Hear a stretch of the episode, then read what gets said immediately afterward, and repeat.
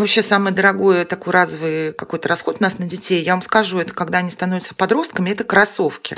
Потому что почему-то у современных подростков э, главный вообще атрибут всего уже даже не гаджет, уже даже не телефон. Вот, но это кроссовки. Кроссовки должны быть определенного бренда, определенной модели этого бренда. У них есть имена. И это основная обувь, поэтому она быстро снашивается действительно. И они должны меняться. И ребенок без модных кроссовок это несчастный ребенок.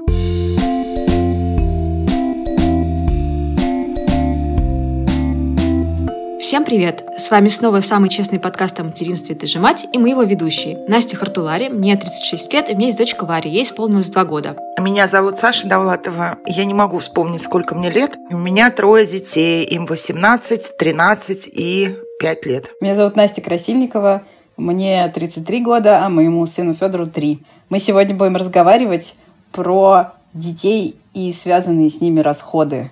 Про то, насколько это дорого или дешево, какие финансовые обязательства на нас накладывает наше родительство, и действительно ли это так дорого, как принято думать. Я, кстати, сразу вспомнила, что во всяких условно списках, с которыми нужно свериться, прежде чем ты решишься родить ребенка, обязательно есть вот этот пункт про финансовое благополучие и вот какие-то решенные проблемы с деньгами, что типа хорошо бы встать на ноги, когда планируешь ребенка, и как-то иметь какую-то, не знаю, подушку безопасности, хорошую работу, стабильный доход и вот это вот все. У всех такие были уже обстоятельства к моменту, когда вы решили родить детей? Ну, мне кажется, у нас вполне себе была заготовлена какая-то сумма, по крайней мере, на ведение беременности и роды. К сожалению, я попала мимо хороших декретных, потому что к тому времени, как я была беременна и рожала, я уже два года не работала в офисе и работала на фрилансе, поэтому официальных прекрасных декретных от работы у меня не было. Была сумма, положенная государством до полутора лет ребенка, который выплачивается, она составляла где-то порядка трех тысяч рублей. А в остальном какой-то стартовый ха-ха, капитал у нас заготовлен был. Слушайте, я вот считаю, что это все очень относительно. Ну, допустим, у нас были деньги на ведение беременности и родов, но у нас вот первый раз не было прописки, квартиры, недвижимости, ну, то есть какой-то стабильности. У меня даже не было, по-моему, российского паспорта. При этом я могла себе позволить платно наблюдаться, платно рожать. Ну, и других вариантов у меня не было. Стабильная эта ситуация? Ну, глобально нет. В деталях, да. Тут вопрос, как ты к ней относишься все таки насколько легко ты это все воспринимаешь. Я вот вообще считаю, честно говоря, Бог дает ребенка, Бог дает и на ребенка. Не то, чтобы я была очень верующая, и тут дай бог, чтобы он дал здорового ребенка, да, и здоровую маму, чтобы не было каких-то серьезных проблем. А вот все остальное, все, что связано, ну, с взращиванием более-менее здорового ребенка, меня вообще как-то, ну, не пугает и не кажется очень дорогим до достижения какого-то возраста определенного. То есть младенчики, мне кажется, это недорого. Его можно рожать в платной клинике, можно в бесплатной, если у тебя нет денег. Если все в порядке, опять же. И можно купить модную дорогую коляску, можно взять ее бесплатно где-то. Ребенок может спать в кроватке, может спать с родителями. Ну, то есть куча детских вещей отдают, а, не знаю, продают БУ. Их не нужно очень много первое время. Ну, то есть как-то все, мне кажется, это преувеличены все эти истории про какое-то благосостояние, вот финансовую подушку и так далее. Ну, надо тебе будет кормить ребенка, ему что-то покупать. Ты, если, опять же, ты жив, здоров, цел, ты пойдешь и заработаешь как-то. Дал Бог зайку, даст жайку. Ну, или так. Ну да, но просто по крайней мере, мне спокойнее а, было и спокойнее сейчас, когда я знаю, что все равно есть какая-то подушка безопасности. Это снижает мой уровень тревожности. Мне сейчас тоже, но я это связываю с своим возрастом, как бы, что я стала старше и стала из-за таких вещей переживать. Когда я рожала первого ребенка в 26 лет, я вообще что-то не парилась, вот в принципе. Слабоумие и отвага? Ну, наверное, ну не знаю, ну, двое взрослых, здоровых, молодых людей. Чем ребенка, что ли, не прокормим и не вырастим? Конечно, вырастим. Про смерть ты не думаешь, там про свою, еще про что-то ты не думаешь. Ну, может быть, может быть, действительно, если бы, например, я или мы вместе с мужем Ярославом планировали бы ребенка чуть раньше, или когда мы были чуть моложе, наверное, какие-то вопросы мы обдумывали бы меньше. Что-то типа вроде горя от ума получается, что чем старше, наверное, становишься, тем больше каких-то вещей, которые тревожат тебя все больше и больше. Ну, тем больше ты привык к какому-то комфорту, да, наверное, тем больше привык к определенному своему стилю, не знаю, уровню, я не знаю, как это назвать, жизни, который тебе не хотелось бы потерять. Тем сложнее ты переносишь какие-то перемены. Вот я по себе так сужу. Слушайте, ну я на самом деле совершенно не согласна с тем, что зайки и лужайки – это легитимный способ мыслить, когда ты производишь на свет еще одного человека. Мне кажется, что это довольно опасно вообще в целом так думать. И у меня есть большая база доказательств, которые я могу привести в э, пользу этой точки зрения, главное из которых состоит в том, что женщина, рожая ребенка, по моему глубокому убеждению, должна всегда думать о том, что она в любой момент может остаться с этим ребенком одна. Мы живем в России, где долг по алиментам 152 миллиарда рублей. И из тех людей, которые не платят алименты, 78% – это мужчины. При этом каждая третья семья в России – это семья, где женщина воспитывает детей одна. Вы себе можете представить эти чудовищные цифры? И мне кажется, что эта ситуация, это то при всей, не знаю, крепости и надежности вашего брака, она может в любой момент произойти с кем угодно. И поэтому для меня лично было катастрофически важно плотно стоять на своих двух ногах, чтобы знать, что я сама могу, если что, своего ребенка обеспечить и обеспечить ему и себе достойную жизнь. И я продолжаю вот этой как бы точки зрения придерживаться и очень часто лезу из кожи вон, чтобы соответствовать этому своему собственному представлению о том, как все должно быть.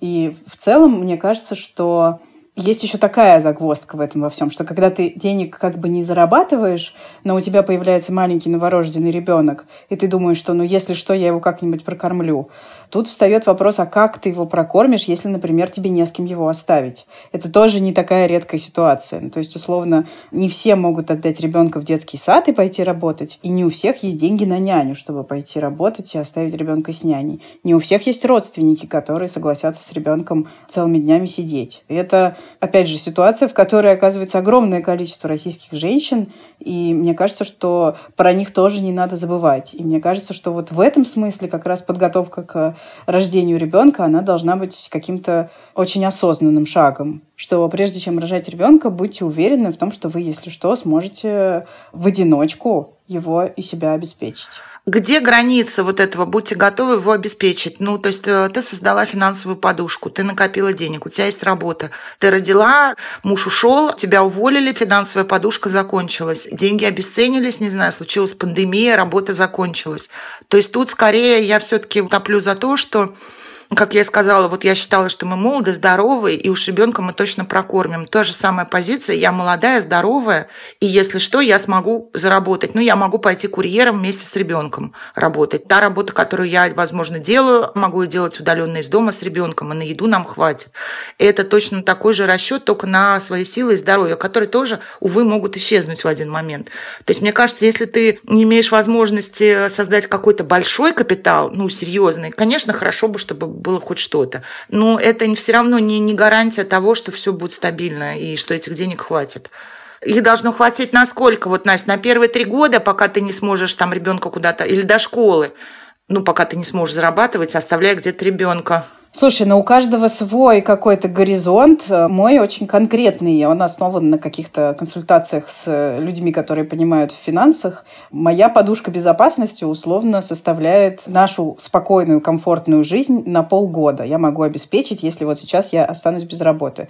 Соответственно, жизнь какую-то более скромную и менее комфортную на год. И я понимаю, что это тот срок, за который, по идее, ситуация, какой бы плачевной она ни была, должна как-то более-менее повернуться так, чтобы я снова оказалась способна зарабатывать деньги. Да, это, наверное, может быть связано с какой-то моей повышенной тревожностью, но я при этом все-таки стараюсь реалистично относиться к тому, что происходит вокруг. Я, поскольку занимаюсь, э, очень много исследую положение женщин в России и отношение к женщинам в России, я прекрасно знаю, какими могут быть судьбы, условно. И примеряю это всегда на себя. И даже не обязательно исследовать э, отношение к женщинам в России, чтобы знать, что очень часто женщины остаются воспитывать детей одни. И эта ситуация может быть катастрофической. Ну, если ты исследуешь вот эту да, ситуацию и женщинами в России, ты точно так же знаешь, что женщины рожают все равно, не задумываясь, без подушки безопасности. Так было и раньше, и сейчас. Такая у нас специфика. Я согласна. Тем не менее, никто же мне не мешает топить за какие-то идеалы, которые кажутся мне правильными. И мне кажется, что в этом смысле, условно, своих подписчиц я знакомлю с тем, что такое материнство, в частности, для того, чтобы они понимали, чего это им может стоить. Не обязательно будет стоить, но может стоить. И как бы я вижу свою задачу в том, чтобы транслировать какую-то свою точку зрения. Если кому-то она покажется логичной или близкой, то супер. Если кому-то покажется, что дал Бог зайку, даст и лужайку, ну тоже супер. Мне просто хочется, чтобы женщины в России знали о том, что происходит в стране, и были как бы, ну, хотя бы примерно готовы к разным вариантам развития событий. Что у нас невозможно взыскать долги за алименты, любые мужчины, великолепные мужчины в любой момент могут просто отказаться обеспечивать своего ребенка. Вот такая у нас реальность. Поэтому я в этом смысле, да, финансовым тоже рассчитываю на себя. А какая сейчас официальная ставка алиментов, э, если таковая есть? Сколько там процентов от дохода супруга? Ой. 25 за одного ребенка, ага. я все знаю. 33 за двух детей и 50 за трех. У нас была какая-то история смешная когда э, сын мой Миша где-то прочитал вот про эту ставку алиментов и так гордо сообщил, папа, ты знаешь, что если вы, вы с мамой разведетесь, ты маме должен будешь платить за нас троих детей 50% своей зарплаты. Муж мой так, а что это, я вас себе оставлю, и, и мама пусть мне платит. И все, значит, на меня смотрят. Миша, причем он так провоцирующе ждет, что как я отреагирую. И у меня абсолютно искренне такая радость. Вдруг я говорю, когда вы все уйдете, когда это произойдет? Вот, то есть я, в общем, не очень как бы держусь за то, чтобы я их всех содержала. Ну, короче говоря, действительно, вот Мише исполнилось 18 лет, и теперь а, при случае нашего развода мне положено 33% алиментов. За Миша уже как бы все. Да, и тут, кстати, очень часто в ход идет такая махинация, когда бывшие мужья платят вот этот вот процент от своей условно официальной ставки, которая составляет, там, допустим, 2000 рублей в месяц. И это тоже, ну, слушайте, прям сплошь и рядом. Мне про такие махинации кто только не рассказывал. Причем мужики рассказывают об этом с гордостью. Я вот так вот облапошил бывшую жену. Давайте так, вот ребенка мы рожаем, первый год его жизни. Насколько вырастают расходы? Действительно ли так это дорого? То есть насколько надо быть уверенным в своей подушке или в финансовой безопасности? Вот у вас сильно выросли расходы в первый год жизни ребенка? Вот очень хороший вопрос. Тут, э, мне кажется, на самом деле многое зависит от способов скармливания и от социальных связей, которые тебе помогают обеспечить младенца э, необходимой ему одеждой. Да. Если всю одежду отдали, и ты кормишь ребенка грудью, то какие-то особые расходы, ну, это расходы на платные прививки. А, ну нет, коляска, автокресло, но все это покупается же еще на этапе беременности, да, вот, вот это все дорого. Когда ты готовишься к рождению ребенка, ты тратишь какую-то внушительную сумму, да, на кроватку, коляску, автокресло, какой-то базовый набор вещей, пеленки, я не знаю, там все на свете. А потом, после рождения, из регулярных трат это какие-то подгузники и прививки осмотры у врача. Ну, прививки могут быть бесплатными, врач может быть бесплатным. Вот в нашем это случае правда, это да. так, потому что как раз а, пока у меня был один ребенок, я больше могла делать платно. Когда их стало двое-трое, я могу это, да, и когда нужно, я практикую. Но в целом я стараюсь пользоваться бесплатной медициной в ровной ситуации, беспроблемной, да, когда нет, ну, когда мне не нужен очень хороший врач по проблеме, по какой-то. И остаются, собственно, ну, первые годы, что подгузники, я кормила детей смесью, и у нас была разная финансовая ситуация за все эти 18 с половиной лет. И никогда смесь не была ну, тем, что я бы не могла себе позволить. Ну, можно отказаться от чего-то другого, да. А сколько, ты помнишь, примерно денег в месяц на смесь уходит? Ну, это укладывалось чуть-чуть, поднимало расходы на наше питание, например. Угу. Даже в 2001 году это не было критическим для нас. Да, вот подгузники, да, они же тоже есть попроще, подороже. Японские подгузники, да, и даже есть система ценностей японских японских подгузников, какие из них дороже, какие дешевле. Понятно, что хочется, ну, чтобы твоего малыша все было такое мимимишное и лучше. Но понятно, что это все равно как-то и то, что позволяет сэкономить. Вещи часто отдают, и ту же кроватку можно, опять же, да, где-то бесплатно забрать или очень дешево. Тут вопрос твоих личных каких-то, ну, амбиции в плане трендов, какую кроватку ты хочешь, какую коляску ты хочешь, какое автокресло ты хочешь. Там, ну, к автокреслу есть требования безопасности, ладно. У многих вообще нет машин, или они не возят детей в машинах, опять же, да. То есть это не общие траты такие. Угу. Все-таки основные траты это питание, уход, да, за ребенком и, возможно, медицина. Угу. И это мы еще говорим о здоровых детях, о таких, ну, в целом. Да, и тут хочется еще раз, мне кажется, мы уже где-то говорили, но я хочу еще раз сказать, чтобы наши слушатели не повторяли мою ошибку. Если у вас здоровый ребенок, родился, не покупайте контракт на первый год э, педиатрического наблюдения в какой-нибудь клинике. Это абсолютно выброшенные на ветер деньги, э, и это того совершенно не стоит. Я вспоминаю первый год в Варе, и, в общем-то, у нас была большая часть вещей нам отдали, кроватку нам отдали, и, в общем, из каких-то больших трат была только коляска, да, кажется, и все. И до полугода не было никаких э, трат на кормление на еду, потому что грудное молоко решало все вопросы. А потом, как мы знаем, ты пошла на молочную кухню. Да-да-да, кстати, я про молочную кухню совершенно забыла. Молочная кухня – это прям шикарный способ сэкономить, и там до какого-то момента что-то дают, что полагается беременной и кормящей маме. Только я уже совершенно не помню, что это. Мне кажется, это молоко и соки. А потом прибавляется огромное количество всяких э, фруктовых и овощных пюре, смесь, и что-то еще, и молоко тоже. Кефирчики. Кефирчики и творожки, да. В общем, молочная кухня была большим подспорьем нам достаточно долго, пока мне не стало лень ходить в поликлинику, потому что начали от меня требовать какие-то вещи, про которые я пока не решила, нужно это Варе или нет, поэтому этот вопрос сейчас на паузе. А так, да, молочная кухня, я ее всячески рекомендую всем. Это прям очень сильно помогает. Ну вот мы, кстати, никогда не пользовались молочной кухней потому что у нас поликлиника расположена ну, довольно далеко и неудобно. Это надо с утра как-то забирать все, плюс надо какие-то документы оформлять. При том, что, опять же, финансовая ситуация была у нас разная за эти годы, но а, это не было настолько затратно покупать кефирчики и пюрешечки, да, что я, в общем, даже не оформила эти документы, ну, потому что мне вот реально неудобно ходить в нашу поликлинику в первый половине дня, она далеко, и все разы она была далеко как-то, вот, и как-то мы не разорились. Даже когда я экономила, все равно покупка кефира, творожка и детского вот этих баночек, она не играла значительной роли в нашем бюджете. Ну, и еще мы заготавливали, ну, опять же, это все недолго, потому что потом ты начинаешь уже готовить какую-то еду сам ребенку, да, угу. кабачки, цветная капуста стоит всегда подъемно.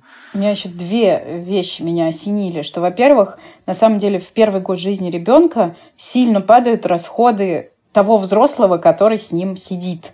То есть, как правило, ты перестаешь там, не знаю, ходить на маникюр регулярно, э, пить кофе в городе. Выпивать в барах. В барах с подругами, вот это все. То есть твои собственные расходы они сильно сокращаются. Ездить на такси там и так далее. Но доходы-то, как правило, если ты прекращаешь работать, ведь доходы тоже сокращаются. Не знаю, извините, никогда не была в такой ситуации. Ну ладно, но тем не менее. У меня, кстати, расходы не очень сокращались, потому что, ну, маникюр я и так не делаю, ну, какие-то вещи я их и так не делала, да. Расходы на такси ко мне как раз вернулись, потому что если мне надо было оставить ребенка куда-то съездить, я спешила обычно, да, или оставить двоих детей или троих, поэтому я ездила на такси, да, и, например, когда родился Костик, это уже был, уже какой-то год был, 2014 и это было лето, и я гуляла с коляской, уже были все эти точки э, с кофе на вынос и кофейни. Мне очень нравилось, что я могу зайти, выпить кофе на прогулке ходить с красивым стаканчиком кофейным, да. Поэтому тут у меня даже выросли расходы вот на такие вещи какие-то. То мне было скучно, я заходила в какие-то магазины и покупала там все время что-то лишнее, опять же. Видимо, у тебя как-то Костик себя прилично вел в коляске. Мне просто такого по-моему, я пыталась несколько раз купить кофе, и проблема была сначала на входе, потому что никакие кофейни не были адаптированы три года назад под то, чтобы я в них зашла легко с коляской и купила кофе. Это всегда было связано с тем, что там две двери, с тем, что там ступеньки, с тем, что там нет пандуса, с тем, что ты заходишь, и там порог, который просто обрушивает тебя вниз. Ну, в общем, это было прям всегда ужасно сложно, я помню, в то время, когда я хотела выпить кофе, гуляя с коляской. А потом мне Федор просто не давал, типа, сесть в кафе и выпить кофе. К третьему ребенку я просто уже могла любую коляску завести в любую дверь, если мне хочется красивый стаканчик с кофе. Мне было все равно, как он себя ведет в этой коляске. Ну, я с ней ходила, а не стояла. То есть тут вопрос твоего желания, да, и твоей настойчивости. Не все равно, что мой ребенок орет и всем мешает. Я хочу выпить кофе и сидеть в кафе с коляской, чтобы сделать красивую фоточку в Инстаграм, да. Великолепный подход. Все учитесь у Саши Довлатовой. Не будьте как я.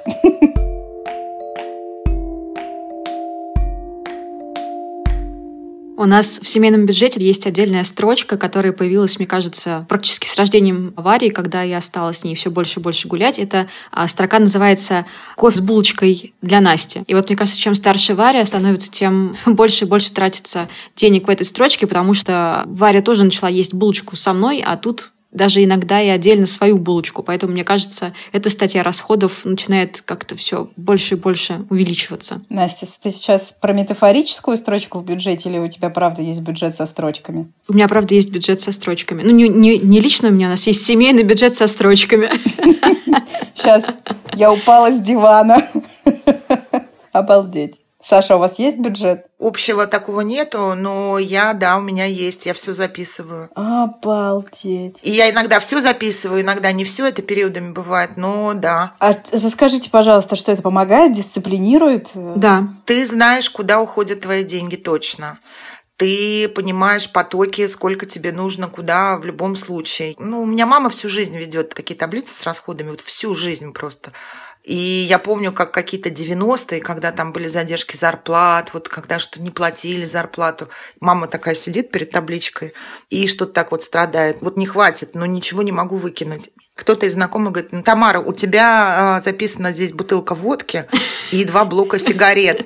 Ты это убери, и она говорит, я не могу, это все равно то, что за месяц уйдет. Это бюджет на месяц. Я все равно в месяц выкурю два блока сигарет, и уйдет бутылка водки, ну, на что-то там. Поэтому это обязательные строки. Вот, и ужималась там в чем-то другом. Поэтому я вот сейчас тоже стараюсь, и это мне очень помогло, допустим, в прошлом году, когда это год, который у нас проходит под кодовым названием год ЕГЭ, когда были репетиторы, да, вот это все, что, ну, еще детские развивалки всякие, кружки у Маши, то есть это же все сохраняется. Вот, и я точно понимала, что сколько мне нужно каждый месяц, ты не можешь репетитору не заплатить, да, ну, либо ты должен отказаться вообще от него, но ты не можешь заплатить недели позже там или через месяц. Хорошо, Саша, скажи, с каждым новым ребенком расходы же возрастают? Ну, в целом семейные, конечно. Хотя каждый отдельный расход, он не очень такой глобальный, да. Но, конечно, в целом, если все сосчитать, то есть вот у нас дети, у нас были недорогие репетиторы, например, но всегда можно найти хорошую няню в своем бюджете, хороших репетиторов в своем бюджете, варианты там занятий, да, ну то есть это требует больших усилий. Ты, может быть, не можешь самое крутое, модное, ну это как с врачами, с поликлиниками и с вузами, да, то же самое.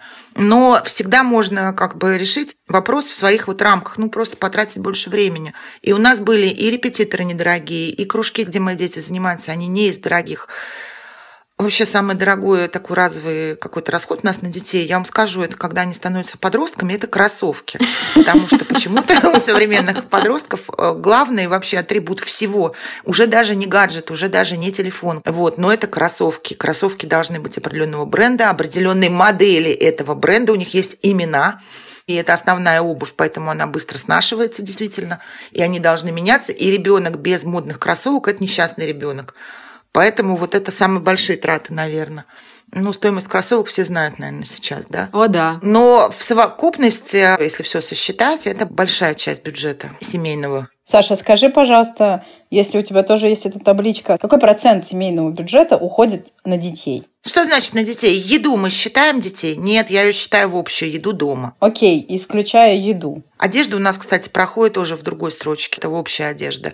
И, скажем так, 80% общей одежды, обуви, неважно, да, от семейной, это детская. Угу. Медицина у меня тоже отдельно стоит. И, опять же, 70% медицины – это детская медицина. Сейчас скажу. Ну, 40%. На троих детей? Да. Угу. А на еду сколько еще процентов из этих, из 100 процентов? Вот с едой у меня сложно, потому я объясню. Я же записываю только то, что я покупаю за собой. Это для меня личное. Это вообще у меня такая психотерапия записать все, что я потратила. И еще у нас есть мой муж, который, ну сейчас опять же это не актуально все в режиме самоизоляции, который, возвращаясь с работы, любит там купить бутылку вина, какую-нибудь колбаску. Поэтому я думаю, что расход на еду у нас а, где-то в два раза больше, чем я считаю. Ну, в принципе, еще процентов 20. Еда дома – это как бы не очень большие траты у нас. Но опять же, вот смотри, кино. Вот мы пошли в кино. Мне это в детей записывать или в развлечения семьи? Да черт его знает. Это тут тогда надо, наверное, считать, сколько детские билеты в кино стоили и взрослые отдельно. Это сложно. Вот я это не считаю, я просто пишу развлечения, да, тогда. Угу. Ну, мы в кино очень давно не ходили. Но если мои дети идут в кино с друзьями, я даю им деньги, это у меня уходит все равно в графу дети. Поэтому моя статистика здесь недостоверная. Угу. То есть, если Маша сходила в кино сама, то эти 500 рублей записаны в детей. А если мы сходили все в кино с Машей, то у меня это стоит развлечения семейные. А есть ли в бюджете строчка «карманные деньги»? Да. Ага. А расскажи мне вообще, пожалуйста, про эту систему. Ты уже собираешься Варе отслюнявить. Копить. Я собираюсь копить заранее. Ну, мне дети обходятся в карманных деньгах мало. Мише я даю тысячу рублей. Это на неделю или на сколько? Да, каждый понедельник я перевожу ему тысячу рублей. Это мало на самом деле. И для студента, как вы понимаете, который в университет ходит, ему надо есть. Это тоже мало. Ага. Но, соответственно, если что-то нужно, кино, не знаю, куда-то поездка, ну, мы даем еще. То есть это вот тысяча, ну, вот это в чистом виде карманные деньги. Ты тратишь как хочешь, не отчитываешься вообще, да. Понятно, что все остальные расходы, ну, как бы все равно они сверху, да. Плюс то я, то муж мой, мы ему все равно что-то подкидываем. Ну, плюс Миш подрабатывает иногда. Угу. Маша давала ей там 50 рублей в день, то в 100. Ну, на еду в школе. Маша такая хитрая, она все говорит, я хочу кушать, мне надо пообедать.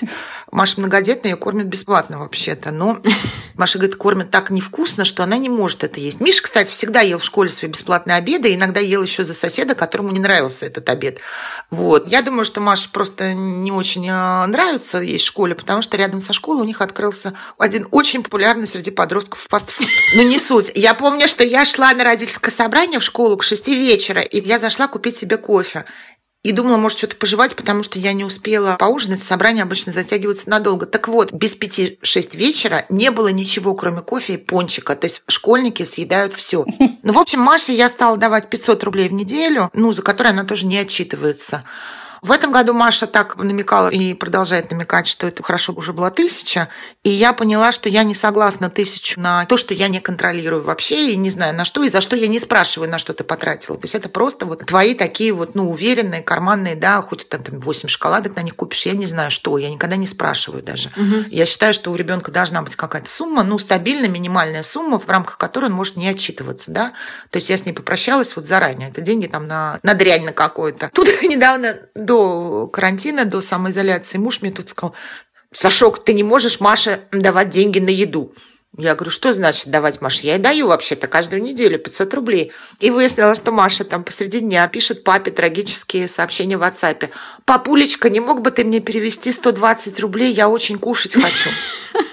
Ну, моему мужу, которого очень занят, у него много работы, у него там какое-нибудь совещание, еще что-то, он, естественно, переводит. Ну, когда тебе ребенок, дочка твоя единственная пишет, папулечка, я кушать очень хочу. Он сразу, видимо, считает, что мать ее не кормит, ее никто не кормит. И, да, и он, конечно же, он переводит, вы понимаете, не 130 рублей, да, ему проще перевести 200, там, ну, 150. Ну, то есть это все такие хитрости. Я тогда говорю, Жень, давай обсуждать. Я просто хочу знать, сколько денег проходит через Машу, хотя бы иметь представление. Ну, потому что, как бы, вдруг там она у тебя будет 800 рублей каждый день просить. Ну, вот, вот это все как-то. Ну, а вдруг она начнет покупать наркотики, а мы будем считать, что это невозможно, потому что у нее нет денег. А выясняется, что эта семья никак не контролируется, да, и деньги у нее есть. Саш, а в каком возрасте вы начали давать деньги карманные? Ну, как только дети пошли в школу, потому что, например, помимо ну, обеда в школе, а там есть в буфете что-то, что они, может быть, хотят купить. Угу. Или, допустим, когда они могут сами хоть немножко передвигаться по городу, да. Это класс там четвертый, может быть, пятый, у кого как, да, кто-то чуть старше,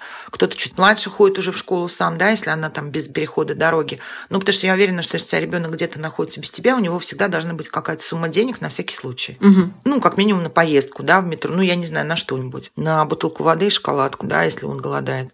Ну, то есть где-то с начала школы это немножко так же, как и мобильный, да, тебе приходится ребенку завести, когда он пошел в школу, просто потому что тебе надо, если ты его забираешь, позвонить, и тебя не пускают в школу, да, и спросить, уроки закончились, я жду тебя на улице. А еще такой вопрос меня начинает уже беспокоить, ведь уже Варе два года. Пора ли копить деньги на университет, колледж или на какую-то да. Да. Ой, вот в подкасте «Калькулятор» вот эти вот люди с категории продуманы, они уже отложили детям в какие-то трастовые фонды и все такое. Вот это очень интересный вопрос. Саша, ты начала? Ну, что я начала? Мы платим за Мишу. Ничего не начала. Вот тут у нас, кстати, в семье прям расхождение с мужем. Когда Миша там заканчивал школу, сдавал экзамены. Ну, я еще преподаю в университете. Я же знаю, сколько процентов бюджетных мест, сколько платных, да. Ну, еще своего ребенка знаю, например. Я знаю проходные баллы, да. И было понятно, в общем-то, что шансов на бюджет у Миши очень мало. Ситуация оценивания как бы шансов его на поступление в 10 и в 11 классе, она изменилась, потому что он начал учиться и заниматься, и я понимала, что он позже взрослеет, да, и я как раз вот считаю, что родители должны дать детям, ну, максимально, да, возможное хорошее образование. Конечно, то есть не надо влезать в какие-то адские долги, чтобы оплачивать модную вышку, да, но это обязанность, ну, не обязанность, что это долг родителей, да, вот мой долг как матери помочь сыну получить высшее образование, я его так осознаю. Муж мой, например, считает, что sorry нет. Вот школу закончил, вот мы тебя поддерживали, вот репетиторы ok, не поступил на бюджет, ну sorry, не знаю, иди в армию, там, не знаю, потом работай, там сам, там, не знаю, как-то заново поступай, пересдавай ЕГЭ. Это был предмет у нас долгих дискуссий, мы каждый остались при своем, но тем не менее мы все равно оплачиваем это. Оплатили то, что нам по силам. Я вот так считала, что мы оплачиваем, ну там по семестрам же платишь, мы оплачиваем там первый семестр, второй, но если Миша в первую сессию вылетает, мне все равно, как он учится, да, но если вот он эту возможность как-то отринет, ну тоже до какого момента ты должен, ну, на здоровом дяде стоять, да, и говорить, учись, сынок, учись, ну тогда уж, сори, все. Ну, пока учится. Но мы первый семестр платили сами, дальше у меня есть материнский капитал, капитал за второго ребенка. Mm-hmm. А не за второго. Мне, кстати, я получила за Костика, потому что Маша родилась раньше, чем вели материнский капитал. И второй семестр мы оплатили за материнского капитала. Но вот сейчас я, конечно, если Миша будет продолжать учиться и хотеть учиться, и, например, там, не знаю, не станет возможным оплачивать из материнского капитала, его не хватит на все годы, опять же, обучения. Ну, разные варианты. Я понимаю, что тут я уже готова и какой-то кредит рассматривать, и то, что я буду на это работать, что сам Миша пойдет на это работать. Ну, есть варианты, да, как-то крутиться здесь на самом деле. Вот ты, кстати, упомянула материнский капитал, а мы как-то его обошли стороной. Даются, начиная со второго ребенка. Нет, Саша, это уже больше не так. Да? С, с января этого года Путин же объявил, что материнский капитал выдают всем. Просто нам как бы в очередной раз не повезло. Ну, в смысле, ты получила, потому что у тебя больше одного ребенка, а мы с Настей, как обычно, э, пролетели мимо. И я понимаю, у меня так было с Машей, когда Путина, уже Путин или Медведев, я, не, кстати, не помню кто, объявила введение материнского капитала, а Маша родилась в октябре, то есть я уже была беременна, да, но вот этот э, закон или что это указ, он вступил в силу с января. Угу. Ну, то есть я пролетела с Машей как раз. Я уже знала, что вот если бы я была менее беременна, да, то, например, я бы его получила. Ну, и у меня была эта бумажка, вот как Костик родился, я все-таки оформила, ну, когда мне стало положено, но как-то не возлагала на нее больших надежд, да, но вот с вузом это прям подспорье. Опять же, смотря какой вуз и сколько стоит семестр, но тем не менее, да, его же как-то индексируют, а если это все сохранится, то ну, нам хватит на два года. Да, ну, в общем, очень радостно за тех женщин, которые сейчас рожают детей и получают материнский капитал.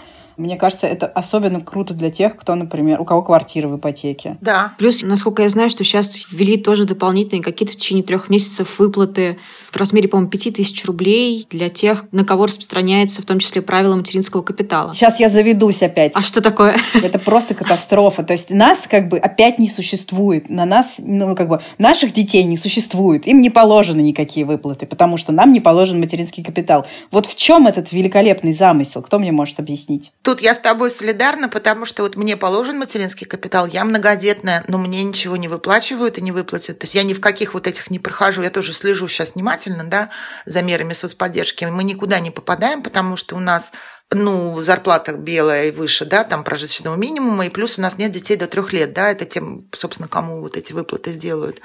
Мы все пролетели. Да. Слушайте, с другой стороны, ну, как бы нам есть что есть, да. Тоже же Людям, у которых дети до трех лет, наверное, тоже многим есть что есть. Но непонятно, почему, достигнув возраста три года, ребенок перестает быть ребенком, заслуживающим поддержки государства в такие темные времена. Ну, в общем, это, короче, э, я даже не буду это продолжать думать, потому что это бесит меня просто ужасно. Даже не относительно текущей ситуации. Например, есть скидка на проезд на железной дороге, да, там для школьника до какого-то возраста, потом она заканчивается. Но ребенок все еще на твоем иждивении. Мои вот как бы расходы, они не становятся меньше, да, то есть мне как раз важнее, они только растут по мере роста ребенка, и мне важнее вот эти льготы.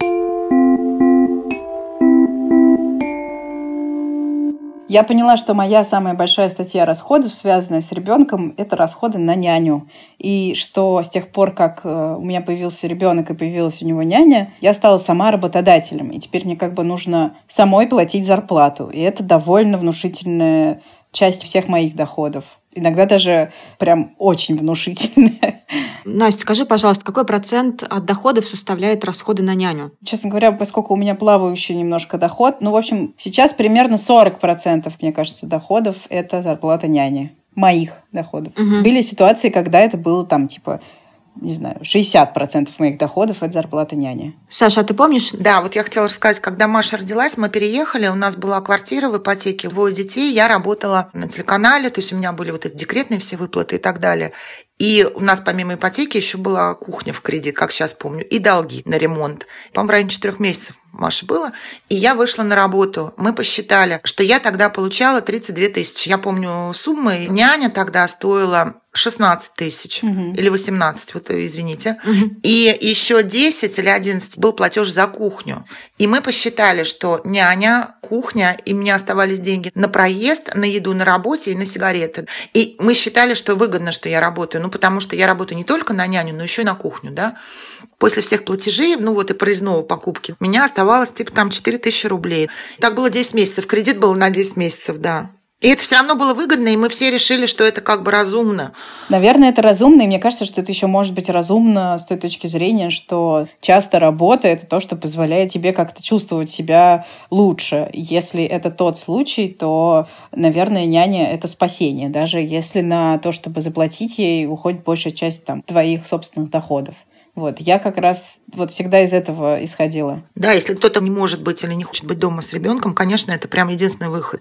И в таких случаях вообще можно работать только на няню, лишь бы ходить на работу. Просто это не для всех история, конечно же, да? Да ну, масса женщин хочет сидеть с детьми и прекрасно себя чувствует. И среди нас такие есть, кстати. Да, мы это уже обсуждали, но, опять же, масса женщин хочет чувствовать себя кем-то еще, кроме как мамой. Угу. Поэтому это тоже вариант. А я бы хотела тоже еще вернуться к няням. Я, насколько понимаю, что если рассматривать платный детский сад, то они вот. тоже где-то по стоимости достаточно сравнимые с нянями в том числе. Ты изучала вообще, сколько стоит платный детский сад? Потому что то, что я вижу, это просто катастрофические суммы. Там из серии вот на полный день платный детский сад 75-80 тысяч рублей. Это в лучшем случае в месяц. Я вам могу сказать, что детский сад платный стоит дороже, чем обучение в хорошем вузе. Вау. Я тоже видела от 60 тысяч, если это полный день, от 30, там, 5-40. В Москве такие цены, да, если это полдня но мы должны знать, что как бы семестр обучения в ВУЗе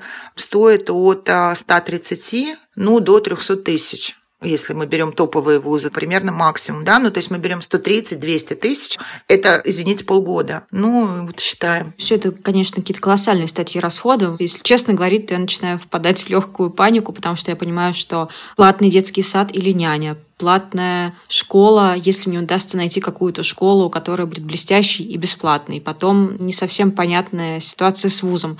Про высшее образование пока, наверное, еще рано думать, потому что Варе всего два года, и неизвестно, как все изменится и как поменяется рынок образования угу. к тому времени, когда Варя будет поступать. Но, тем не менее, судя по всему, образование дешевле и бесплатнее становиться не будет. Ни на каком уровне. Когда Миша в прошлом году поступала, вот вся эта история была, я прям поняла, то, что надо было делать, это копить на высшее образование, да. Если у тебя есть возможность, копить сейчас на это. А вы начали копить на высшее образование Маши и Кости? Нет, мы тратим материнский капитал на Мишу и считаем, что он будет участвовать а, в образовании Маши в оплате. А Миша знает про это? Миша знает, да. Ого. Ну, это пока все так, он же не воспринимает это очень серьезно, да, он тоже ржет, ну нет, если надо туда. Скажу так, что содержать троих детей, иметь не няню, иметь сына студента и копить на высшее образование следующему ребенку мы пока не можем. Итак, мы плавно пришли к тому, что на самом деле дети это супер дорого. Пока они новорожденные, это ничего. Но с тех пор, как они нуждаются в каком-то аутсорс-уходе в няне, в детском саде или в школе, они могут уже начинать стоить больших денег. Поэтому важно, конечно же, окружить себя близкими друзьями, у которых дети чуть постарше, и которые отдадут тебе всю одежду. И обувь, и мотоцикл. И обувь, и, и зимние комбинезоны каждый сезон будут тебе отдавать, потому что это самая дорогая часть одежды для ребенка. О, да. Так что экономить везде, где только можно. И думать о том, чтобы откладывать на образование. Это был подкаст «Ты же мать». С вами были его ведущие Настя Красильникова, Настя Хартулари, Саша Давлатова. Мы напоминаем, что мы ждем ваших писем на подкаст собакамедуза.io. А также не забывайте, пожалуйста, подписываться на нас везде, где вы слушаете подкасты, ставить нам звездочки, писать комментарии, задавать вопросы, э, ставить лайки в тех приложениях, где звездочек нет.